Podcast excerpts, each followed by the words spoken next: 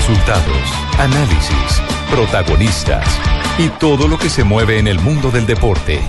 Blog Deportivo con Javier Hernández Bonet y el equipo deportivo de Blue Radio.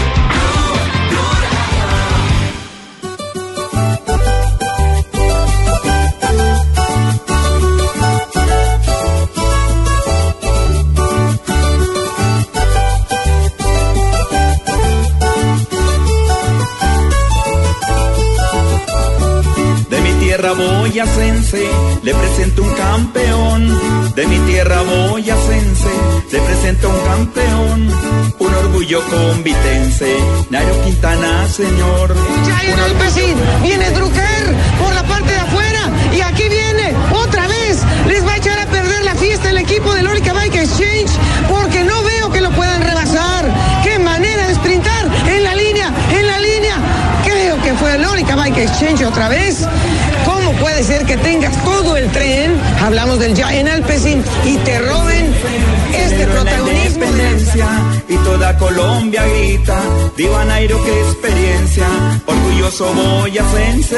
El hombre del King Kong y se la llevó el Orica, que no trabajó todo el día para precisamente. Magnus Kort Nielsen, Magnus Kort Nielsen. Tenía la duda si era este muchacho o era James Keukeler, pero ya vimos que es el noruego. Tercera victoria para el Orica, había ganado con Simon Jay, la etapa número 7, con Keukelier, la etapa número Biciclismo colombiano, asunto de exportación.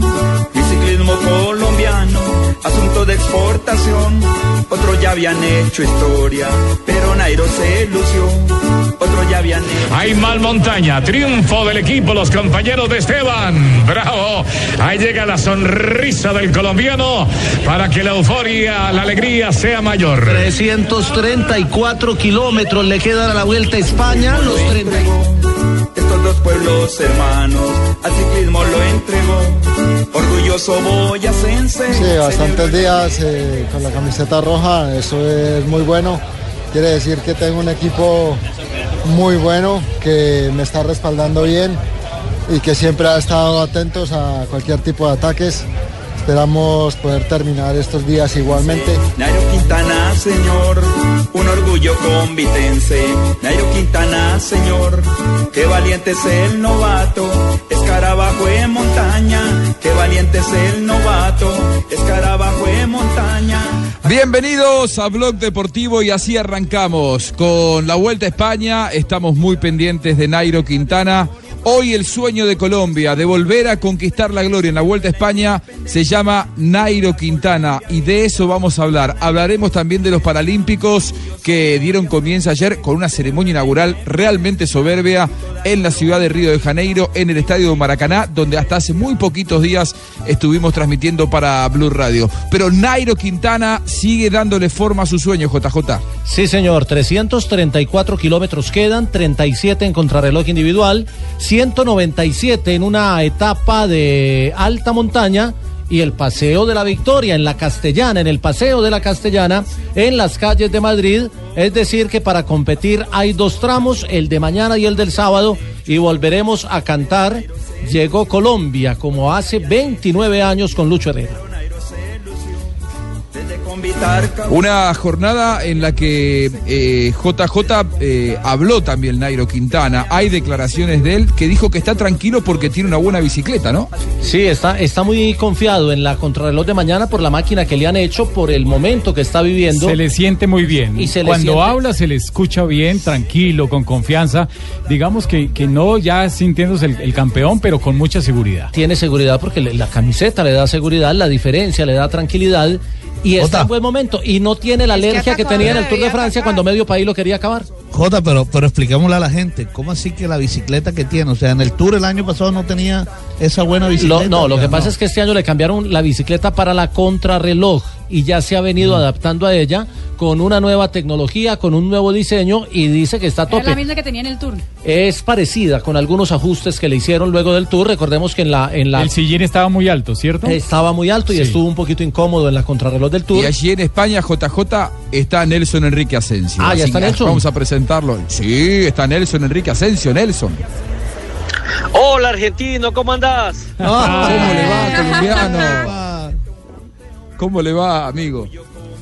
Un abrazo, un abrazo para ti y para todos los compañeros, por supuesto, en la cabina de Blue Radio en Bogotá, que siguen de fiesta usted con la celebración de eso de los cuatro años y demás, mientras yo estoy aquí trabajando. Pero bueno, eso Ah, hace ya. parte Sí, no de, es- de no la está vida. paseando, no está no, no, Se- solo se- trabajando. Se va a poner la camiseta roja el domingo, Nelson, ¿cierto? ¿O va a salir de camiseta roja presentando, me imagino? Óigame, ¿sabe que ya me, ya me hicieron esa pregunta aquí varias veces los colegas españoles y los colegas argentinos? Que si en realidad, como han visto que nosotros tenemos tres camisetas rojas del que hacen parte obviamente del uniforme del canal Caracol, que si eh, ese día me voy a poner la, la, la roja. Todo dependerá. Yo creo que vamos de azul, de azul rey es el día. Eh, un color eh, que se ve bien en televisión y demás, y para no ser tan folclóricos, pero bueno, todo dependerá también del estado de ánimo y de la plancha. Si alcanzamos a planchar temprano la ropita para ese día. Bueno, que- hay que decir que Nairo sí está muy. mo- ¿Ah? Y fue que llegaron los argentinos, eh, usted que es tan, bien tan buen amigo de ellos. Sí, sí, sí, aquí hay un, un gran combo de uno de los canales también eh, de Latinoamérica que está en el cubrimiento obviamente de la vuelta a España, porque pues esta es una noticia que favorece no solamente a Colombia, sino a toda Latinoamérica. Tenemos un representante hace muchísimo tiempo, hace 29 años, eh, que un colombiano y que un latinoamericano no se gana la vuelta a España y estamos escasamente a tres etapas, tres facciones de que se haga eh, el, el- se haga eh, realidad el sueño de 40 millones de colombianos. Y eso lo hemos hablado con Nairo, quien está muy tranquilo, con los pies en la tierra, no se cree el cuento, sabe que mañana es una etapa decisiva donde le puede descontar el británico y que depende de lo que suceda mañana, tendrá Nairo que atacar o tendrá por, lo, por el contrario que defender simplemente en la etapa de alta montaña del próximo sábado la camiseta de líder. Eso sí, no quiere que todavía se preparen nada por adelantado, ni que hagan fiestas en Colombia, ni que empiecen a hablar de desfiles, de la tarima. No, primero hay que ganar y como él dice, primero hay que parar- pasar la raya de sentencia en Madrid y posteriormente sí, entonces se podrá celebrar. Mañana hay una etapa muy complicada porque es contrarreloj individual, porque son 37 kilómetros, pero también tiene algunos eh, ¿Hay algo subiendo? Mire, no, eh, tiene un desnivel de 200 metros en el kilómetro 10 que sube un poquito y vuelve y los baja en el kilómetro en el kilómetro 15. Pero el problema no es si hay subiendo o bajando, es que es por la orilla del mar y va a haber viento de costado y eso para un corredor liviano brisa. de peso lo, lo- lo puede afectar, como a Nairo Quintana. Exactamente, y lo otro dicen que es un recorrido muy técnico, ¿no? El mismo Nairo Quintana me manifestaba que el recorrido en general lo va a favorecer a él porque no es totalmente plano como lo está diciendo JJ, sino que es un poquito quebrado y no es tan largo como de pronto una etapa contrarreloj eh, del Tour de Francia que puede llegar a los 54, 55, incluso hasta los 60 que es el límite para una contrarreloj. Esta es de 37 kilómetros y que ya los corredores vienen sin piernas. Me explico ya vienen cansados, vienen mamados, porque es que eh, han recorrido demasiado terreno aquí en, en- en- en territorio español y lo peor de todo es que recordemos que hoy eh, corrieron la segunda etapa más larga de la vuelta con 200 kilómetros, la más larga había sido 213. ¿Cómo es que vienen el Citon? Permítame, ¿cómo es que vienen los manes? Mamados, mamados. Venga, Nelson, la pregunta es la siguiente. Nadie aquí en, Colombia puede dormir sin saber si usted ya comió hoy la famosa paella valenciana. Ah, está por ahí, ¿A cerquita. quién? ¿A quién? No, no, la paella, la paella. Perdón, ¿quién habla ahí? Marina. ¿O es que ya se olvidó de mí? Como que sí, porque Como que sin todo. aliento. Como que sí. A ver, Nelson. Perdimos la, la, la, Mm. la comunicación. vamos a le, habló, le habló de comida y fui a pedir el almuerzo. Yo creo que eso fue lo que lo, lo ¿O será que no le quería contestar a Marina? Me parece que no le quería contestar a que Marina. asustó. ¿eh? Sí, le habló Marina y el, el hombre se Bueno, confundió. mientras, mientras recuperamos a Nelson, eh, JJ habló Nairo Quintana y se refirió a su bicicleta, ¿no? Sí, señor, habló de la bicicleta, Lleva- habló de la rivalidad, habló de varios detalles de lo que será la etapa de mañana, pero escuchemos inicialmente eh, a, a Nairo hablando de la camiseta roja, porque hoy igualó, hoy, justo hoy, en la etapa de hoy, igual el récord del Zorro Hernández de nueve días consecutivos teniendo la camiseta roja de líder, aunque Nairo tiene una, un día más, porque la había tenido en la etapa 8, la entregó en la 9 y la recuperó en la 10, pero igual ese récord de camisetas consecutivas. Sí, bastantes días eh, con la camiseta roja, eso es muy bueno. Quiere decir que tengo un equipo muy bueno, que me está respaldando bien y que siempre ha estado atentos a cualquier tipo de ataques. Esperamos poder terminar estos días igualmente. Mañana me toca a mí solo, un reto que, que tengo conmigo mismo y espero poderlo hacer bien. Y habló también de la bicicleta, como decía eh, Juanjo. ¿Le gusta la bicicleta? La que tiene está muy para... buena, dice Sí, Nairo, muy ¿no? buena, Está muy excelente. buena la canción de Nairo. La canción de Carlos. Ah, Cuando, ya, cuando ya. usted tiene la, la- la camiseta roja, cuando tiene casi cuatro minutos de diferencia sobre el segundo, cuando tiene un equipo que lo respalda, cuando está bien de salud, la bicicleta tiene que ser buena, Nairo. Bueno, me da confianza, tenemos una muy buena bicicleta, que eso me favorece. El recorrido no es del todo plano para, para que el rival eh, le favorezca del todo una crono de esas características. eh, también de cierta manera no me desfavorece del todo y espero poder hacer buen tiempo. ¿Y cómo están las piernas? Bueno, ah, están bien de momento, hay algo de cansancio, pero es normal. Llevamos final de temporada y ya las piernas sienten todo el kilometraje y es normal que haya cansancio, pero están bien.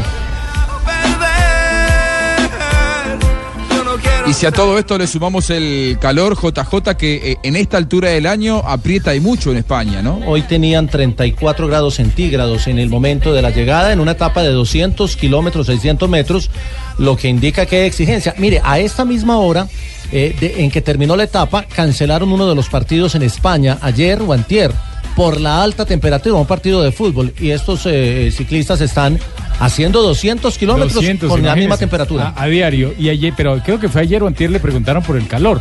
Y Nairo explicó y dijo que no, que él no se preocupaba por el calor, que le gustaba más el calor que el frío, aunque recordemos que él es de una tierra, de una zona donde hace fría. muchísimo frío. Bueno, hagamos una polla rápida. Eh, mañana son 37 kilómetros. 37 kilómetros contra reloj. Juanjo, ¿cuánto puede perder Nairo en esos 37 según la visión suya?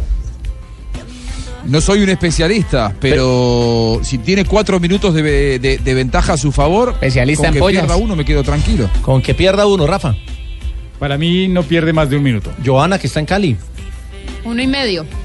Fabito está en Barranquilla, ¿cierto? Sí, ahí está Fabito. Dos. Dos. Marina, 1.10. 1.10. 1.20 pierde mañana Nairo Quintana, un minuto 20 segundos. Yo creo que no pierde el minuto por lo que dijo él. Me sumo a lo que dijo él sobre la diferencia que es de 3.37 con Frun y lo que aspira para mañana. Eh, espero no equivocarme, pero no pienso perder minutos con Froome. Ningún minuto. Eh, ningún minuto. Segundos seguramente algunos, sí, pero espero no perder minutos. Estoy con Nairo, no pierde minutos. Puede que pierda segundos, pero no va a perder más de un minuto. ¿Y qué Jota. pensará Nelson Enrique Es que Nairo- está allí en España, Nelson? Sí, es que Nairo, Nai- Nairo dice que ya para esta etapa no es como le aconteció, por ejemplo, en el Tour, donde le sacó tiempo Nairo, eh, perdón, le sacó tiempo Froome primero porque le estaba enfermo, o sea, el colombiano, y segundo porque no era al final de la prueba. En cambio, en la Vuelta a España, Froome no tiene la misma potencia, ni psicológicamente está tan bien como en el Tour, y no está bien porque eh, está perdiendo el, el liderato de la Vuelta, está perdiendo la Vuelta con el colombiano, y eso también psicológicamente le ayuda mucho a Nairo, el saber que es el líder, que es el número uno, que todo el pueblo español está con él, que todos los colombianos están haciendo la fuerza y él considera que no va a perder tiempo. Pero si me preguntan, yo diría que él puede perder 1.20 más o menos y le va a quedar ahorros para poderse defender en las dos etapas que restan. Es que ayer, ayer tuve una, una polémica por la noche con algún colega y me decía, pero es que usted decía en la transmisión hace una semana que necesitaba sacarle más de tres minutos porque en la contrarreloj podría perder dos o un poquito más. Y me tocó explicarle que es que una cosa es enfrentar al Brasil cuando pierde 7-0 con Alemania y otra cosa es enfrentar a Brasil cuando es campeón olímpico. Olímpico. El, el- el- sentido, el momento emocional es muy distinto. El de totalmente. claro, cuando tenías a Fruna 54 segundos, le das la posibilidad en una contrarreloj de hacerla a tope y de pronto te saca los 54. Pero tenerlo a 3.17, a 3.37 Claro. y que tenerlo tiene que- eh, prácticamente liquidado, la contrarreloj tiene otra tónica. La ansiedad todo le va a jugar. Y el mismo Nairo, y, y el mismo Nairo fue el que dijo en una rueda de prensa que él se veía con una diferencia de tres minutos frente a Froome para poderle pelear la vuelta. Claro. en- ¿Qué en- tal gane la contrarreloj, Nairo? Ah, no, no, hacemos la fiesta más larga. Ahora, Nelson, vos recién dabas un dato desde España que me pareció llamativo. ¿Es el candidato de la gente? ¿Es el candidato de los españoles? ¿Los españoles se sienten identificados con Nairo? Totalmente, totalmente. Aquí hay eh, como regionalismo, aquí en Europa también, como lo vimos en Sudamérica. Aquí no quieren que gane Frun. Es más, mire, el director de la Vuelta, el señor Javier Guillén, que es el director de la Vuelta a España, de la organización de la Vuelta a España, me dijo, si no gana un español, y, y- y quiero que sea eh, un colombiano y quiero que sea Nairo, porque es que siempre los colombianos han sido protagonistas en Europa y no han ganado sino solamente un giro y una vuelta a España y creo que Nairo se lo merece. Y la respuesta también de los ciclistas españoles está dada desde el momento en que Alberto Contador, así muchos digan que no me lo nieguen, ayudó al colombiano y lo subió aquella mítica etapa donde los dos protagonizaron la escapada del día y le sacaron ese tiempo precisamente a Frun. Estoy hablando de la etapa del domingo anterior. Y aquí todo el mundo tiene que ver con Nairo, todo el mundo tiene que ver con los colombianos. Cuando usted pasa por las calles de España, son eh, gente que no tiene nada que ver con Colombia, pero saca su pancarta a a Nairo Quintana. Hablé con Perico Delgado. Perico dice, el ganador para mí, si no era contador, tenía que ser Nairo y se está dando con Nairo. Ah, Hablé con mañana, dar una nota que grabé precisamente hoy con Indurain y dice que el evento inmejorable de Nairo es para aprovecharlo en esta vuelta a España y que además se lo merece porque los colombianos siempre son animadores de este tipo de vueltas. Hablé también con el señor que organiza el Tour de Francia, ahora se me, se me olvida el, el- el apellido, eh, J me ayuda ahí, y también dijo que para él el candidato 1A era el colombiano por encima de Frun. Tuvo que haber Además, llegado caro ese recibo, eh, ¿no, aquí todo el Nelsito? mundo- Con todos los que habló. ¿De teléfono o de cuál? Habló con don Javier Guillén, el director de la, de la vuelta. Sí, no, no, y con el organizador del Tour de Francia. Que ¿Cómo fue el que también hablar? Sí, es que dice Nelson eh, que lo ¿eh? de Nairo habla. es. em- no, no, eh, Con él habla Cristian inglés y yo hablo pijao, pero ahí nos entendimos. ¿Con, con quién habló? ¿Con Cristian Sí, Fludón? con Prudón. ¿Y él habla Sí, español? con Prudón, con Prudón. Él, él, él- él- no, él habla inglés y yo hablo pijao, pero ahí nos entendimos. Oigan, el Citon, una pregunta. Ya que he hablado con tanta gente por allá, estoy lanzando los zapatos, zapatos rojos, el tacón, para venderlos a 20 pesetas por allá. Que me ayude. Oiga, Eh, aquí me preguntaron fue por las cotizas, que si usted todavía vendía cotizas. Claro, también le cotizo lo que quieran. Usted nada más dígame No, no, cotizo. cotizas. No. ¿Qué es esa joda? ¿Qué es esa joda? No, nosotros ya estamos Nelson? evolucionando. El tacón, el suequito es lo más básico que tengo. Son como chanclas, ¿cierto? Como algo El- así. El, el, sueco, el sueco de plataforma. El sueco de plataforma.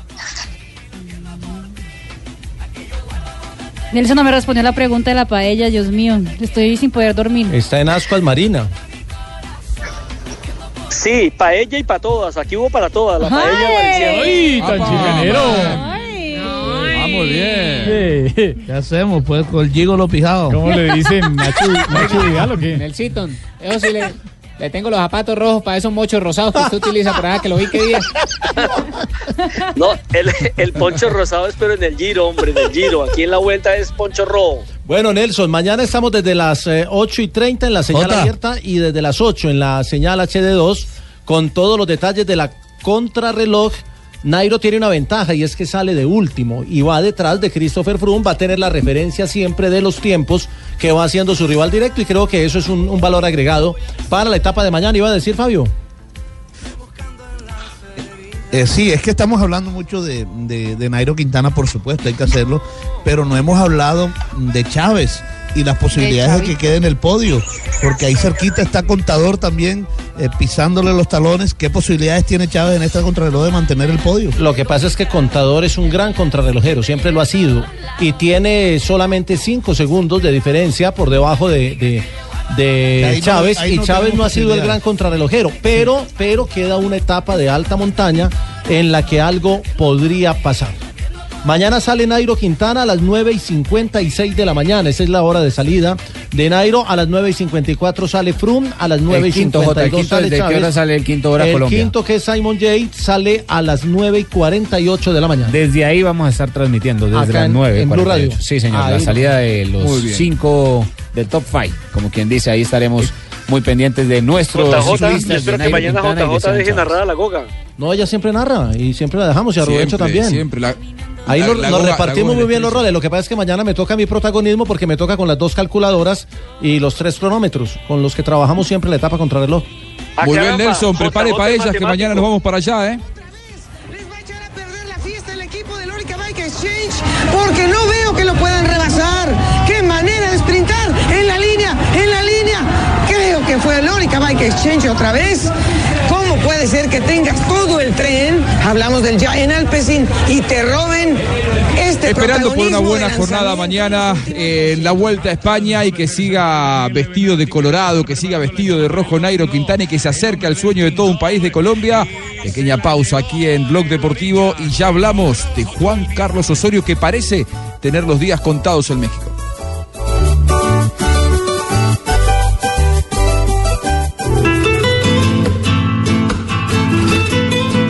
Estamos invadiendo España. Nairo Quintana, Darwin Atapuma, Esteban Chávez, Jonathan Restrepo. En España se pinta de blue, la vuelta se pinta de blue. Blue Radio, la nueva alternativa.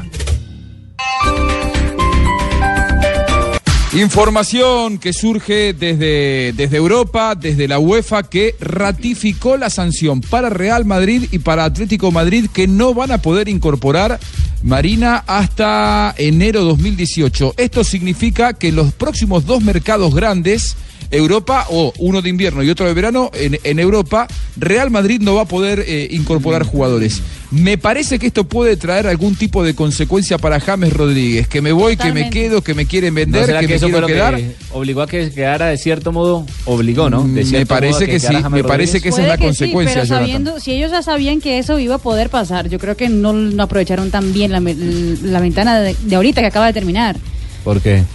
Pues que Real Madrid está bien de, de- de gente y listo, perfecto, pero realmente no hizo ninguna contratación muy grande o pensando ya a Pero le apostó a gente joven. Asensio es joven. Sí. James Rodríguez es joven.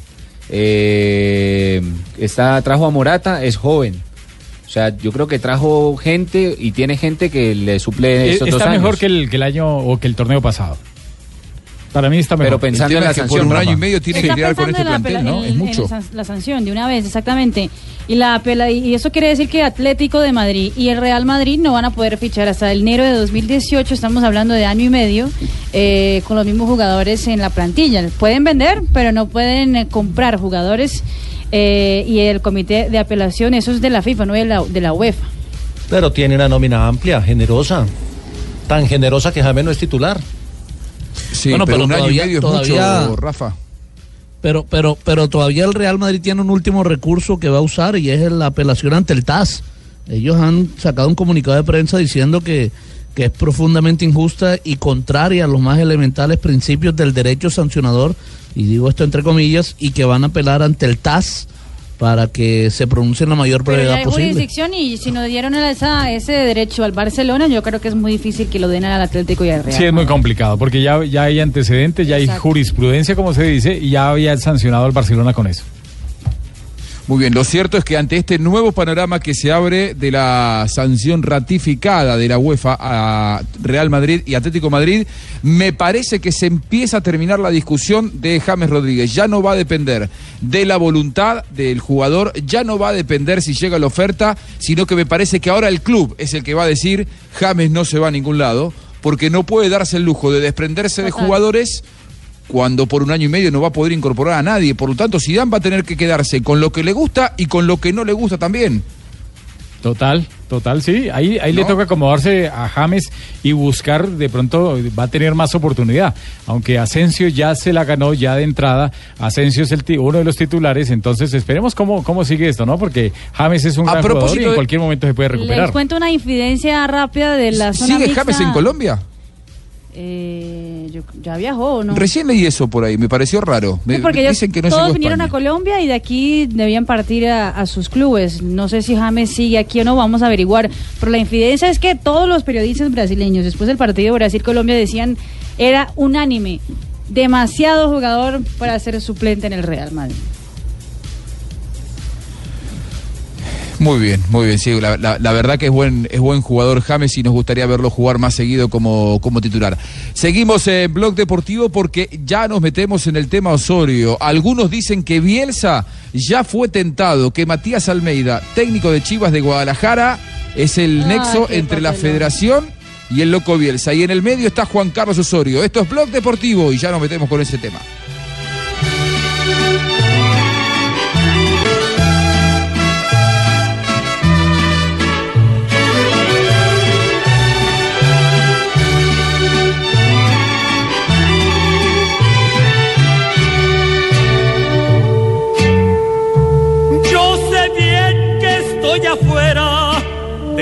y yo me pregunto si esas serán las palabras de Juan Carlos Osorio, si ya se siente afuera de la selección mexicana, el equipo no le ganó como local a Honduras. Sí, es verdad. No. Quieren sacar al pobre JJ Osorio de la Blue Radio. No, no, a Qué Juan dolor. Carlos Osorio de la selección mexicana. Ah, yo pensé era que lo iban a echar a ustedes, Jotica. Yo estaba no, preocupado. no, Yo dije, ¿cómo dígale van a echar al viene país? de la casa, que es- Como dice Juanjo, quédate tranquilo. Tan buenos clientes que tengo yo en Medellín, toda esa región, el antioqueño, toda esa joda. Un saludo para todas las paisas hermosas que me atendieron la vez pasada. No, qué felicidad. No, no, pero no Bucaramanga, ahora sí venga. No, no, Sentémonos a hablar de Bucaramanga con espere, los duelos contra el Medellín. el Espere, equipo. tengo que el tema de Juan Carlos Osorio es muy interesante porque es un técnico que en eliminatoria ya está lo echaron. invicto. No, ya no lo han echado. ¿Para qué vamos a hablemos cuando ya lo echen? ¿no? ¿Para qué nos vamos a poner antes Pero están que lo echan. Sí, ese es el problema, que están que lo el- echan.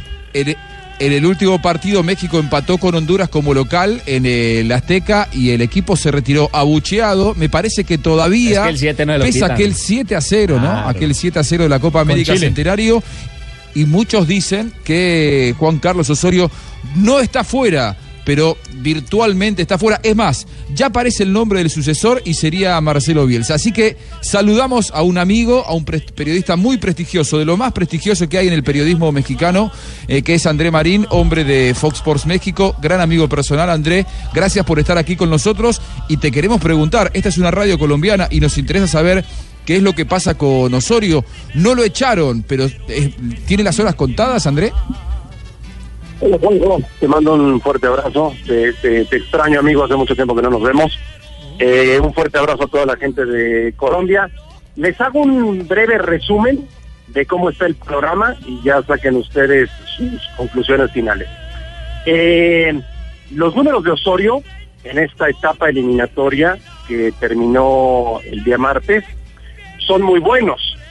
De 18 puntos posibles, ganó 16 clasificó como primero del grupo para el hexagonal final de la CONCACAF que arranca en el mes de noviembre. Sus números son muy buenos. Eh, Juan Carlos Osorio había dirigido selecciones, no nunca, solamente había dirigido clubes. ¿Por qué Juan Carlos Osorio llegó al fútbol mexicano? Porque la primera opción que era Bielsa no quiso venir, la segunda opción que era Jorge Sampaoli creo que solamente jugó con la selección mexicana eh, para aumentar su salario con la selección chilena y posteriormente dar el brinco al Sevilla. Tampoco quiso venir. Eh, un poco a manera de broma, tocaron base con el agente de Jürgen Klopp, ni siquiera tomó la llamada. O sea que la cuarta o la quinta opción que había disponible era Juan Carlos Osorio. Fueron a San Pablo, platicaron con él, eh, les pareció un técnico muy interesante para el fútbol mexicano, rompió su vínculo con Sao Paulo, rompió el contrato, vino a México y lleva nueve meses trabajando en nuestro país. Sus números eran perfectos, impecables. El equipo qui- quizá no jugaba de maravilla, pero los números eran muy buenos.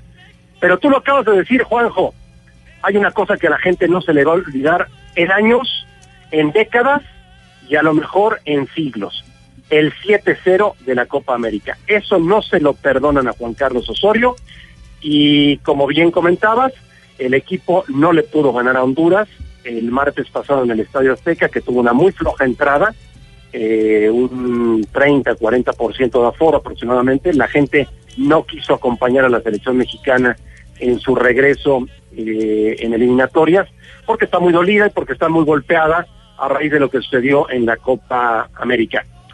¿Cuál es la postura de los dirigentes, de los directivos que lo trajeron al fútbol mexicano? Aparentemente respaldo, un respaldo total hacia el trabajo de Juan Carlos Osorio, por una simple razón. Si lo corren, estarían demostrando que se equivocaron y no quieren evidenciar que se equivocaron públicamente. Eh, Bielsa es un candidato que siempre le ha gustado al fútbol mexicano, pero que Marcelo nunca ha querido venir. Y siguen llorando, Juanjo, amigos de Colombia, las viudas de Miguel Herrera, que hoy dirige a los Cholos de Tijuana, que se ubican en el primer lugar de la tabla general del fútbol mexicano. Y el Polpo Herrera, con el que hablábamos ayer en nuestros programas de Fox, abiertamente dice que está listo por si quieren que vuelva a la selección mexicana de fútbol. El entorno está en contra de Juan Carlos Osorio, aunque sus números, Juanjo, son buenos en esta etapa eliminatoria. Vienen dos partidos amistosos en el mes de octubre Y el 11 de noviembre México arranca en una plaza complicadísima. Visita Estados Unidos. En la ciudad de Columbus, los gringos llevan el partido a donde menos latinos hay, a temperaturas de 10 bajo cero, aguanieve, frío, condiciones complicadísimas, y ahí Estados Unidos casi siempre le gana a México, Juanjo. Pero, André, una pregunta, los saludos desde acá, desde la ciudad de Barranquilla. Eh, Un usted habla del Piojo, lo- usted habla del Piojo Herrera como posible candidato a, bueno, a, a sustituir a, a Juan Carlos Osorio en caso de que salga. Y entonces lo que ocasionó la salida del Piojo Herrera y aquel problema con el periodista y todo el, el problema tan mayúsculo que hizo, que, que hubo, eso ya quedó en el pasado, o sea, eso ya se olvidó por completo, ya eso no, no cuenta para nada. No, no, no es que se haya olvidado, porque el actual presidente de la Federación Mexicana de Fútbol, que es Decio de María, fue el que tuvo que despedir a Miguel Herrera por ese desafortunado incidente que tuvo en un aeropuerto de los Estados Unidos. Miguel Herrera se equivocó, ya pidió disculpas, eh, pero bueno, pues con el tiempo la gente y varios directivos, varios directivos poderosos del fútbol mexicano, se han dado cuenta de que la selección estaba en mejores manos con Miguel Herrera de lo que están hoy con Juan Carlos Osorio. El gran problema de Osorio es el 7-0. Se lo van a recordar toda su vida.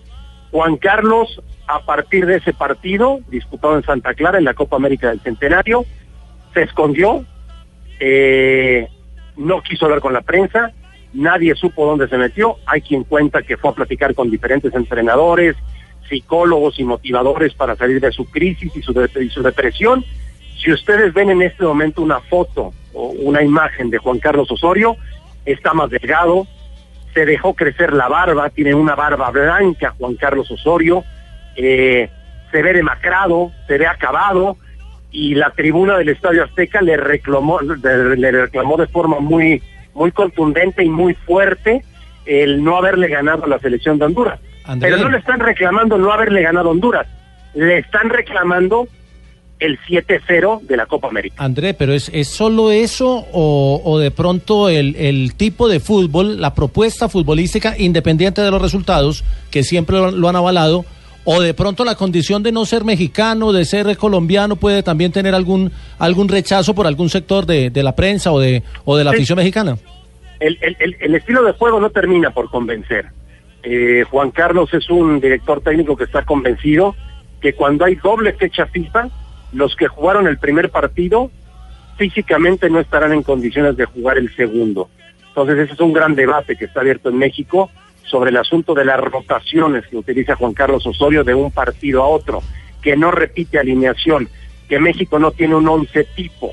Eso se le reclama mucho al, técnico colombiano, que yo entiendo, lo conozco, lo hemos tenido en varias participaciones aquí en Fox Sports, eh, que le está costando eh, la adaptación al fútbol mexicano. Ahora, nos vamos a los números, sus números son buenos, pero no sé si con el 7-0 logren dimensionar en Colombia el, el, el- el sentimiento de animadversión que hay para el técnico colombiano, porque es la peor goleada en la historia del fútbol mexicano. Sí, André. Entonces, sí.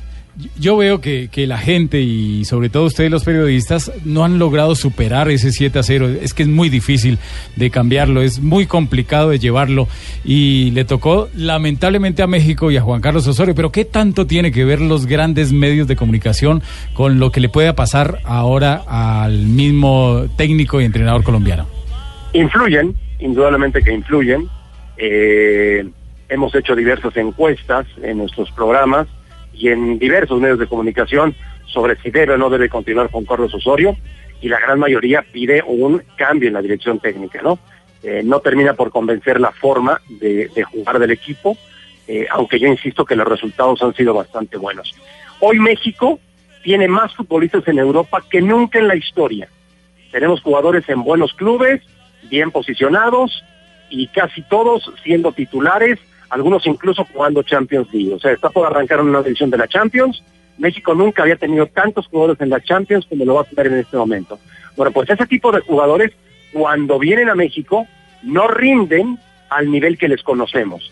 Y eso también se le está eh, reclamando mucho a Juan Carlos Osorio, ¿no? El por qué en Europa juegan bien y por qué con su selección no juegan bien.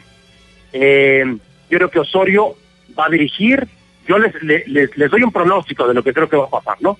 Osorio va a dirigir los dos amistosos de octubre, va a arrancar el hexagonal final y México, para mala suerte de Juan Carlos Osorio, arranca con dos partidos de visitante. 11 de noviembre en Estados Unidos, 15 de noviembre en Ciudad de Panamá. Dos partidos de alto riesgo. Pero por otro lado les digo, si Osorio y México ganan en Estados Unidos, empieza a cicatrizar el 7-0. Hablaron con Bielsa ya para despedirte, André, y agradeciéndote. ¿Es cierta esta versión de que Almeida es el nexo entre la Federación Mexicana y Bielsa para lograr un nuevo acercamiento? Conociéndolo a Bielsa, a mí me parece muy raro, y también Almeida, que se sienten a tratar de acercar, de acercar a un nuevo entrenador, escuchar a los dirigentes de la Federación Mexicana si hay un técnico trabajando. Pero hay muchos rumores de todo esto. ¿Qué podés decirnos vos? que, que no creo, Juanjo. No, no, no creo que vaya por ahí. Yo te digo cómo se dio el contacto con Marcelo Bielsa antes de que llegara Juan Carlos Osorio, y tú que conoces también el fútbol argentino y sudamericano me lo vas a entender. Eh, hay un grupo en México, que es el Grupo Pachuca, uno de los grupos más poderosos y más importantes que tiene el fútbol mexicano, que tiene como un directivo importante a Andrés Fassi, que hoy es el presidente de Talleres de Córdoba. Andrés tiene una gran relación con Marcelo Bielsa. Andrés viajó a Argentina, se metió a la finca de Bielsa, platicaron, Bielsa recientemente había salido del Olympique de Marsella y le comunicó a Andrés Fassi que se sentía honrado con la posibilidad de dirigir a la selección mexicana de fútbol, pero que no se sentía con fuerzas y que no era un buen momento para volver al fútbol de alta competencia. Eh, ese fue el contacto directo. En los últimos días me niego a creer que haya habido un contacto con Marcelo Bielsa y sigo pensando, Juanjo, que Bielsa a la mitad de un proceso mundialista va a aceptar el cargo de seleccionador mexicano. Yo creo que Marcelo Bielsa no va a venir a la selección mexicana, creo que Osorio va a seguir unos meses más y dependerá su continuidad de los dos resultados de noviembre, ya arrancando la etapa más complicada de la eliminatoria, que es el hexagonal. Son seis equipos de CONCACAF, de los cuales califican tres directos al Mundial y el cuarto tiene que jugar un repechaje. Muy bien, Andrés, te agradecemos muchísimo. Y la última, ¿cuánto dinero perdió la Federación Mexicana con ese 30 o 40% que tuvo el Estadio Azteca contra Honduras? ¿Cuánto dinero por taquilla no vendida? Eh, nosotros, nosotros, Juanjo, lanzamos la propuesta, no nos hicieron caso, evidentemente, ¿no? De que a raíz del 7-0, a manera de pedirle una disculpa a la afición, habría que haber hecho entrada gratuita para ese partido. No nos hicieron caso. Eh, una taquilla llena del Estadio Azteca, que te gusta que esté sobre el millón, millón y medio de dólares aproximadamente, es un estadio de 100 mil espectadores, más todos los consumos internos del estadio. Hubo 30 mil aficionados, dejó de ganar dinero México, pero, pero, pero por dinero no nos preocupamos, Juanjo. México tiene muchos sponsors y México es la gallina de los huevos de oro cada vez que va a jugar un partido amistoso a los Estados Unidos, en donde se llega a meter entre dos y medio y tres millones de dólares por cada presentación que hace y tiene dos en el mes de octubre, o sea que imagínate tú cómo están las cosas. Muy bien, muy bien. Más clarito, imposible. Gracias, André Marín, desde el Distrito Federal. Un gran periodista, gran amigo desde México. Ab- Abrazo grande, André. Gracias Juanjo, un fuerte abrazo y a toda la gente en Colombia, eh, gracias por todo y estamos en contacto. Muy bien, era André Marín. Compañeros, eh, se juega la carta de la permanencia en noviembre cuando arranque el hexagonal final. Está clarísimo. En un mundo de opiniones, ¿no, Juanjo? Sí, pero no lo quiere, no lo quiere. La prensa en general casi no lo Es quiere. que él es de amor y de Carlos odios. Osorio. Juan Carlos es de amor y de odios, como tal. Tan- lo mismo le ocurría acá en Medellín, ¿no, Jota? Cuando dirigía Nacional. Sí, la- eh, no, hubo una, una empatía muy fuerte al principio cuando, cuando empezó a sumar los títulos, pero en... Pero el hincha como tal no le gustaba el Nacional que salía campeón último, y no le pues, gustaba. Ya ahí- luego a lo pesar de ser el técnico Más una- nacional, Hay ¿no? una cifra que es inobjetable y es que en, en su último torneo el promedio de asistencia en finales era de 18 mil. Imagínese. Eso sí, el resultado. Ahora, pero respalda. también hay, pero también hay una cifra interesante, Joti, y es el técnico que más títulos ha ganado con Ah, Nacional. eso también es inobjetable y por eso, por eso es, es que es un técnico de, de amores y odios. Eh, Juan Carlos Osorio. Su propuesta es radical porque es una propuesta resultadista que a algunos no nos termina de convencer el fútbol solo, mí- solo como resultado. Yo creo que el deporte tiene un- un- una parte lúdica y de show, de espectáculo que hay que imprimírselo en todos lados. A mí hay varias cosas que no me gustan del profesor, eh, eso sí reconociendo lo que es un gran eh, técnico, que es un Es gran un gran entrenador, técnico y que saca grandes conoce resultados. mucho del fútbol, de la técnica y, y bueno, y él jugó también fútbol.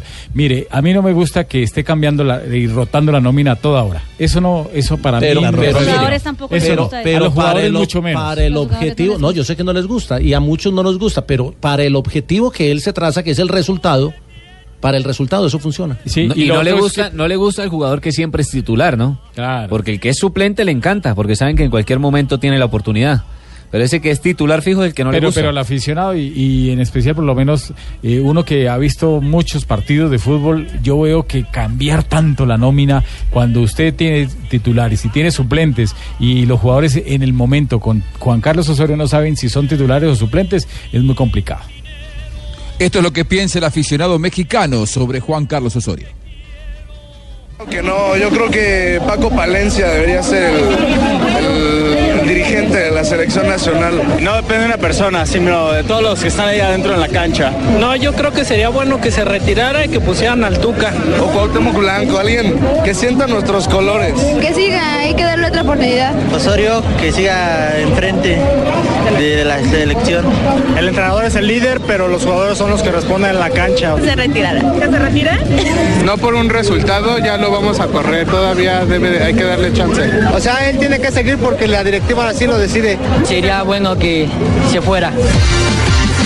¡Viva México! Muy bien, dividiendo las pasiones de los mexicanos, Juan Carlos Osorio, que está viviendo una crisis, sabe que en un par de meses puede quedarse afuera, parece tener los días contados, aunque va a depender de los resultados, en, definitiva, como todos. ¿Cómo vive Juan Carlos Osorio esta crisis? Así lo explica. Creo que el equipo en estos dos juegos mostró temple, carácter, una muy buena reacción después de, de ese episodio y creo que un triunfo y una derrota eh, y un empate muestran que el equipo se recuperó y que estamos preparados para competir nuevamente y para jugar eh, eh, cualquier tipo de juego. Yo personalmente me siento muy bien, como siempre trabajando en la parte personal, haciendo ejercicio y asumiendo todo y aprendiendo mucho de todos estos juegos. Mira, ahí se va. Este. Ojalá, ojalá que los resultados lo, lo acompañen a Juan Carlos Osorio. Somos Blog Deportivo y seguimos.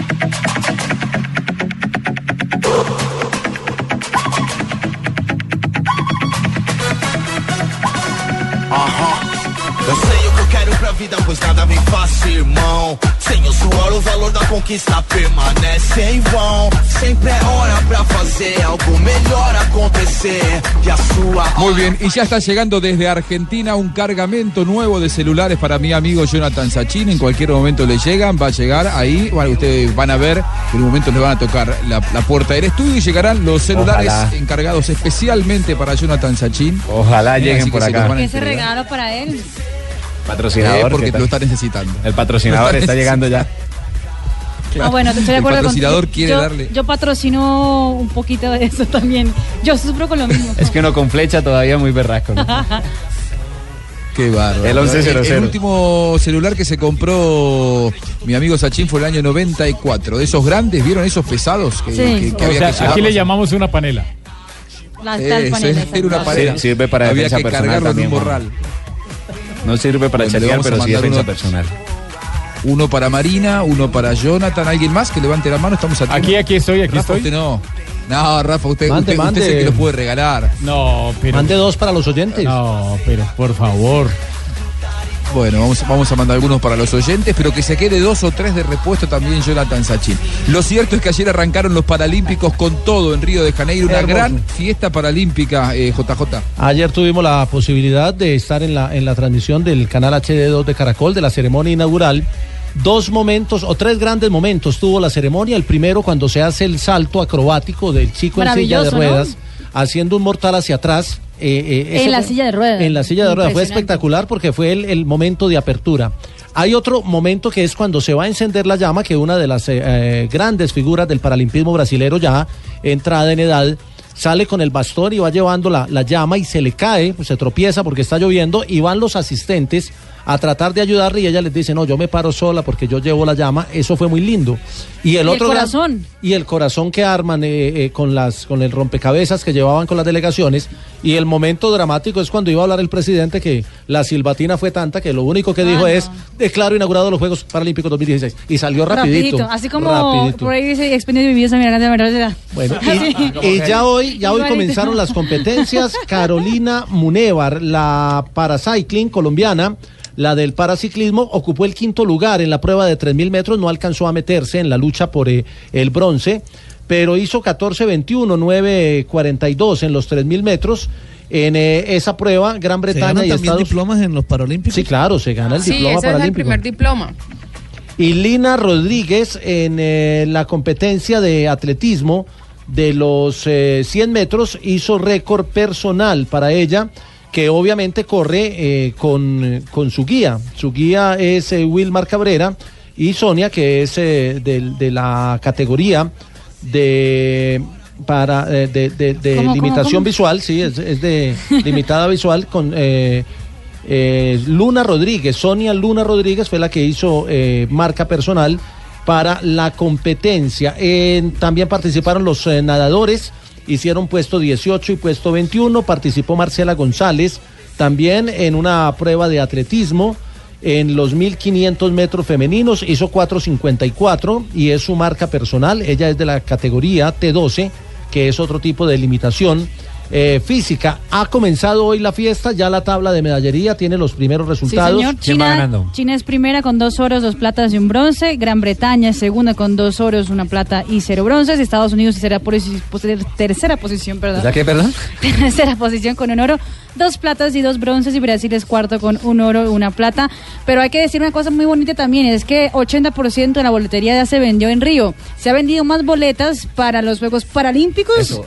Que los bueno. Juegos Eh, Olímpicos. Eso es importante porque hay mucha gente que le baja el perfil a estas disciplinas, pero por el contrario, usted, ese estadio Son ayer de- estaba a son de reventar ese admirar lo que hacen esos deportistas. Y una cosa que dijo ayer el, el presidente del Comité Paralímpico Internacional es que no hay que mirarlos como deportistas paralímpicos, hay que mirarlos como grandes deportistas porque han cambiado también ese concepto en el Una mundo. condición Mire, mire lo que hizo China. China fue sexto en, el- en los Juegos Paralímpicos de Atenas y a los cuatro años ganó los Juegos Paralímpicos de Beijing.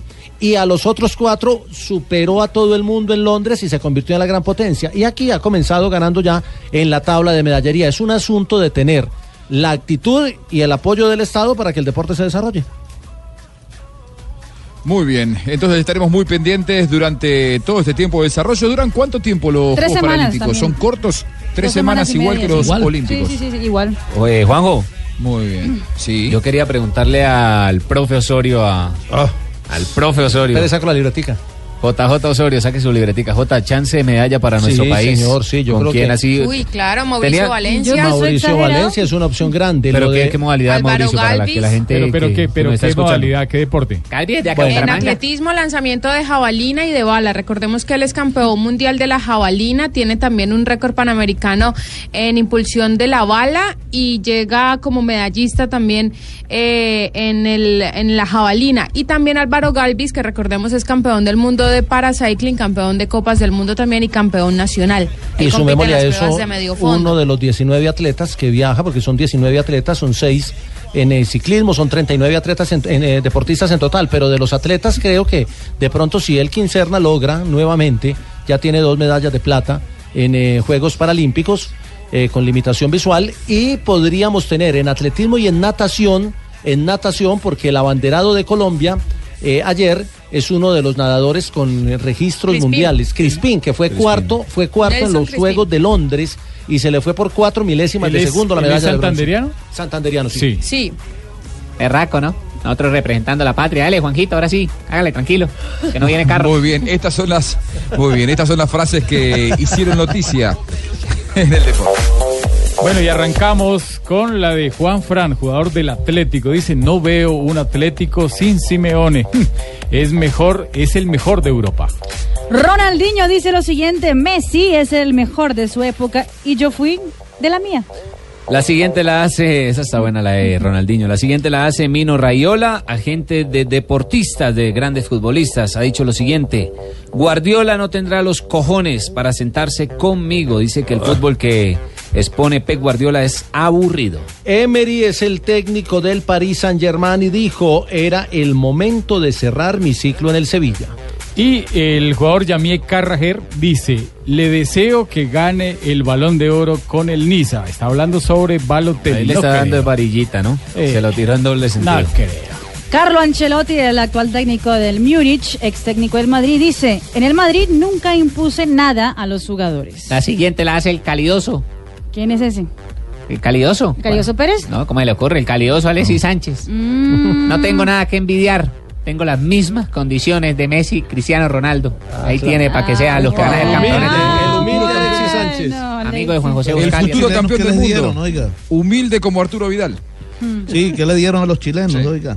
Mire, lo que dice Kevin Prince Boateng, me faltaba ser de nuevo jugador de fútbol. Ahora es jugador de Las Palmas de España, después de un paso fugaz, un regreso fugaz por el Milán, donde jugó poco el semestre anterior. Eden Hazard dijo Conte deposita más confianza en sus jugadores. Ahora estamos bien después de una mala temporada pasada. Duro contra Mourinho también. Duro. Bueno, duro. ¿y se acuerdan de Usain Bolt que publicó que salieron unas fotos con él y una muchacha en la Villa Olímpica en Río de Janeiro? Sí. Claro. Pues publicó una foto con su novia y dice, si crees en lo que lees, es que no nos conoces. Muy bien. ¿Y la Bueno, novia? Parece que se va a casar entonces. Sí, puso eso, parece. puso, puso una foto con la novia en es, la, el Instagram. es la misma con la que se fotografió días No, anteriores. otra. No, no, es la novia. O sea, que es una novia reciente. Es la No, que oficial. él, él había anunciado. La oficial no, la novia. No, otra. no, es que no hay Yo creo. novias oficiales sino oficiales. La novia es Yo la creo novia. que es la novia de hoy. Ese cuentico de que oficial y no oficial. Es la nueva, dijo Marina. No, ay, la novia es la novia. Tiene que ser novia nueva porque Sí, no, no, la novia con la que se va a casar. Él tiene una relación muy estable y ha anunciado su sí. matrimonio. Menos mal. Ojalá sean todos. Muy estable fue su permanencia en Río de Janeiro. Parece que no lo podían sacar. Porque aquí en la red nada se nos escapa. Muy bien. Estas fueron las frases que hicieron noticia en Blog Deportivo.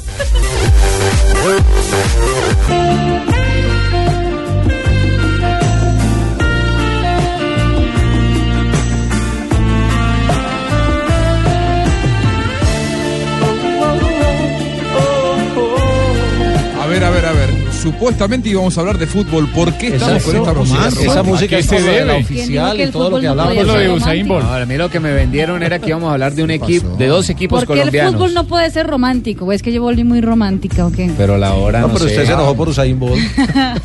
Por eso es que yo estoy de romántica. Yo no solo yo. ¿Sabe quién está romántico ¿Quién? también? ¿Quién? José Mourinho. Ah. Pues, ¿y eso con quién? ¿Se puso ¿No? ¿También tiene nueva novia? No. José ¿Qué? ¿Porque va a Mourinho. jugar con Guardiola? Eh, tal cual. Está romántico con Pep Guardiola. Sí. Sí. Según la información de diarios británicos, eh, le llegó una invitación a Pep Guardiola en las últimas horas. Una copa de vino con José Mourinho. Vea pues. Mourinho le invita a tomarse una copa de vino, que es una tradición Ah, ya. entre los dos clubes. Ah, entonces no es romántico. Antes de jugarse el es un clásico. compromiso.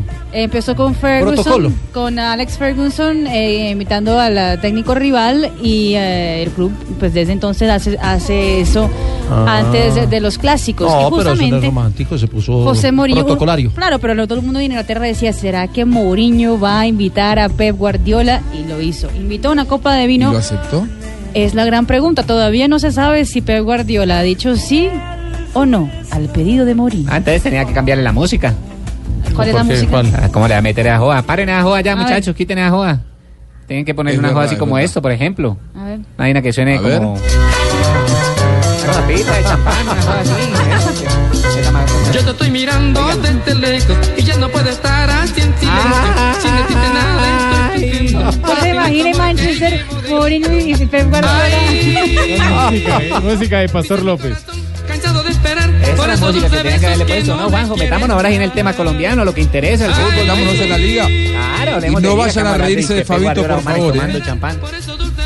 ¿Esto, ¿Esto es el sanjuanero que me dijeron? No, no, no, no. no. No preguntar Ah. Eso. Esto es muy A ver, el eh, no, sanjuanero. Que Esto suena mucho que el vallenato Colombia. era como la cara, la, ¿cómo se llama? La caran, caran, ¿Carranga? Yo pensaba que No, no, la, vallenato- la, la, ca- Esa no. No, Ese sí Ese es el ahí está el sanjuanero. sanjuanero. Ese es el sanjuanero. Muy bien. Esto es para usted, Fabito Poveda. Uh, Ay. ¡Opa! Y ahí todos se acuerdan cuando 103.1 bailaron en el colegio, ¿no? En Neiva nos escucha. ¿Qué pasó, Fabito, anoche con Junior? Sería bueno que miraran la tabla de posiciones y me digan dónde está No, Junior. no, no, no, no, no, no. Vamos a la noticia, Fabio. ¿Qué pasó anoche? Y fue en Ibagué. La pregunta es esa. Perdió un partido el Junior, tenía 11 fechas invicto y perdió un partido. Bueno, pero ganó. ¿hace, cua- ¿Hace cuánto no le ganaba el Atlético Will al Junior de Barranquilla en casa? Pues en casa. Bueno, de local. Jugó sí. No estaban en casa, jugaron en Ibagué. Pero bueno, pero, la era local. en, la, era en local. planilla aparece como local. En ¿no, planilla Rafa? es local, sí. Bueno, mire, el Junior tenía 11 partidos consecutivos eh, sin perder, de la mano del nuevo técnico, del profe Giovanni Hernández. Eh, ayer, después de una larga gira de partidos aplazados, eh, perdió su primer compromiso. Sin embargo, Junior se mantiene entre los ocho del fútbol colombiano con, por ejemplo, a solo cuatro puntos de Millonarios, que tiene cuatro partidos más que Junior. Y no hay problema, es un solo partido. El equipo está ahí. Es cierto que ayer con una nómina alterna, con una nómina de muchos jugadores jóvenes, cayó jugando muy mal. A no solo- vale, no vale A entonces. que solo, cuatro, a solo cuatro puntos de Nacional, que tiene los mismos partidos que Junior. Está bien, es cierto. Bueno, y que aplazaron el partido la próxima semana. ¿no? Fabio, pero hay que darle crédito al trabajo de la sombra Durán, ¿no? Con el Atlético Huila. Claro, lo en la si, lo que estoy 11 con diciendo que 14 Junior puntos. jugó muy mal, por supuesto que ganó bien el Atlético Pero es que Huila. usted empieza a decir que con juveniles, que, Que con no, que qué, llevaba que Ah, no, Junior jugó con juveniles, es mentira. que no estaba jugando muchos partidos, Pero, pero, No, pero no, no, una no, no, pregunta. pero yo entiendo, venga, Venga, venga, le hago Fabito, una yo- pregunta. yo- yo lo voy a Es defender, mentira Fabito. todo lo que dije. Yo dije algo No, equivocado. No, no, dijo nada no, equivocado porque es que Fabito no está hablando en contra del Atlético Huila, sino está hablando a favor de los jugadores del Junior que no estaban los mejores. Pero es que lo está diciendo como que ay, nos ganaron y teníamos, estábamos No, jugando en otro ahora no, lado no, no, y no, teníamos no. Ahora, yo no vi el partido. Fabio, yo no vi el partido, te presento a vos para que hables del tema y me parece que presenté a un hincha y no, no a alguien que me analice lo que pasó. Contame. No, no, no, no, si a Juanjo le estoy diciendo. Primero, primero cómo presentaron lo del partido de ayer. Eh, Empezaron La fue, música. eh, llegaron ustedes con el tache arriba, yo estoy contestando. Mire, ayer Junior no jugó bien, ganó bien el Atlético Huila. Junior no se encontró en ningún momento. Los muchachos a los que les dieron la oportunidad no cumplieron. Incluso el único gol del Junior para mí fue que fue un penalti que cobró Michael Rangel. No fue penalti en mi opinión. Sí, no, no fue. Eh, no fue, exacto. O sea que Junior se ha debido ir en blanco.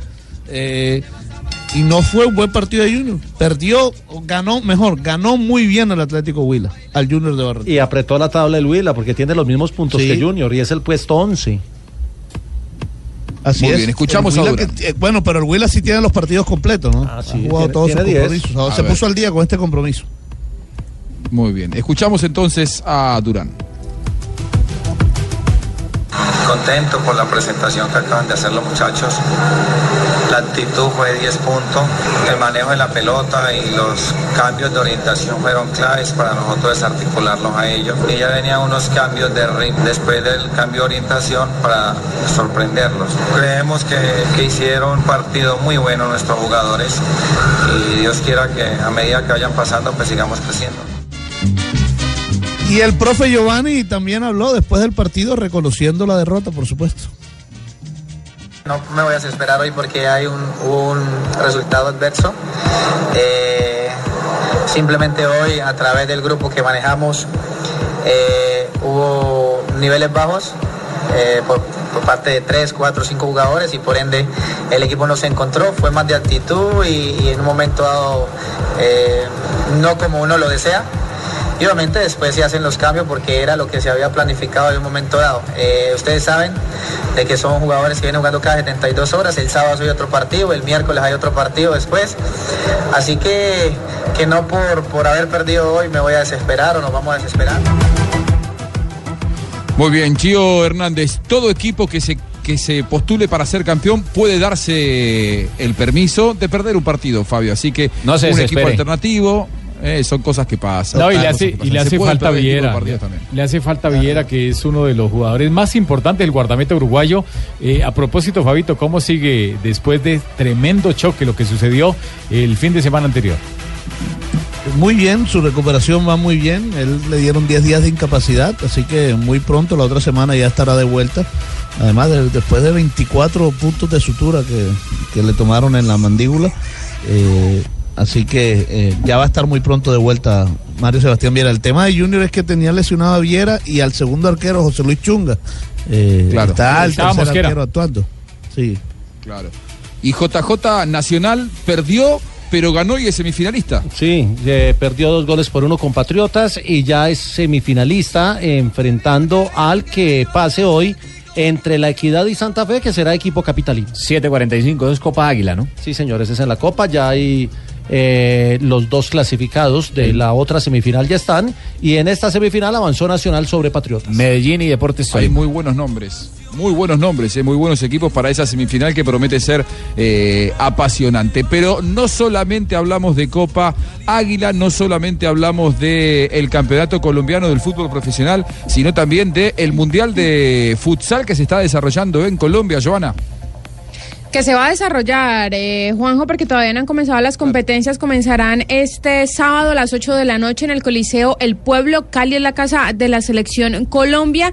Y aquí están concentradas eh, solamente eh, en este momento ocho selecciones, que son Colombia, por supuesto, que hace parte del grupo A, con Portugal, con la selección de Vietnam también, lo mismo que Italia, Guatemala, Paraguay.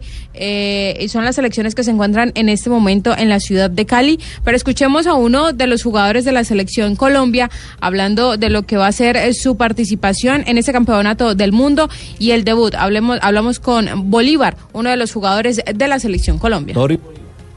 Ojalá que, que en este mundial que estamos de locales no sea la excepción y pueda anotar goles y aportarle bastante a la selección. a retribuir de la mejor manera posible lo hecho el semestre pasado y brindar un lindo espectáculo y aportar lo hecho el semestre pasado a la selección Colombia. Tengo pues como una, pre- una predicción, pero eso no va a hacer que me salga pues como de, de lo que hemos venido trabajando. E igual eso, las cosas paso a paso. Esta es Blue Radio, la nueva alternativa. Todos los trabajadores de nuestro país merecen ganar. Por eso en el Banco Popular premiamos a los que ahorran y cumplen sus propósitos. Abra un CDT, gane buena rentabilidad y también gane sin rifas ni sorteos un horno microondas, un Blu-ray, un teatro en casa o muchos premios más. Ahorrar para cumplir sus propósitos lo premia. Ahorre ya y compruebe que con el Banco Popular somos Grupo Aval. Aplican condiciones y restricciones. Conozca el plan de premios en www.bancopopular.com.co. Vigilado Superintendencia Financiera de Colombia.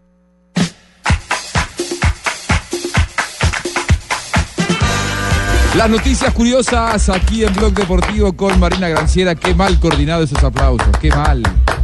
Y eso que no Cada vez hoy. peor. Es que lo está sí coordinando Jonathan. No, yo no.